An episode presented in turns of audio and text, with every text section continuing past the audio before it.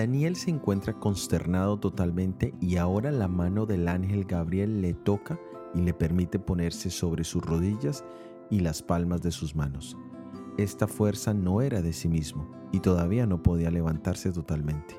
Es de notar que hasta aquí Daniel ha tenido una experiencia muy difícil y aún no ha recibido el mensaje como tal.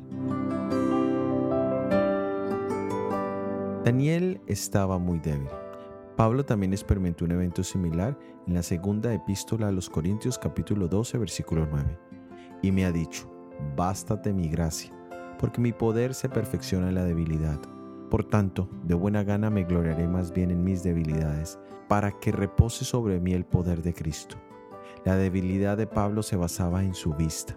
Después de su encuentro con Jesús quedó miope, lo cual lo llevaba a necesitar la ayuda de otros colaboradores para llevar a cabo su ministerio, en especial el de escribir las cartas a las iglesias. Pablo pidió que Dios le quitara esa debilidad totalmente, pero la respuesta fue que la gracia de Dios era suficiente en medio de su debilidad. Dios a veces no retira de nuestras vidas las pruebas o los obstáculos, sino que nos da la gracia suficiente para continuar avanzando dependiendo solamente de Él. Nunca debemos quejarnos, sino encontrar bendición en lo que aparentemente no lo es, porque es allí donde el poder de Cristo se manifiesta en cada uno de nosotros.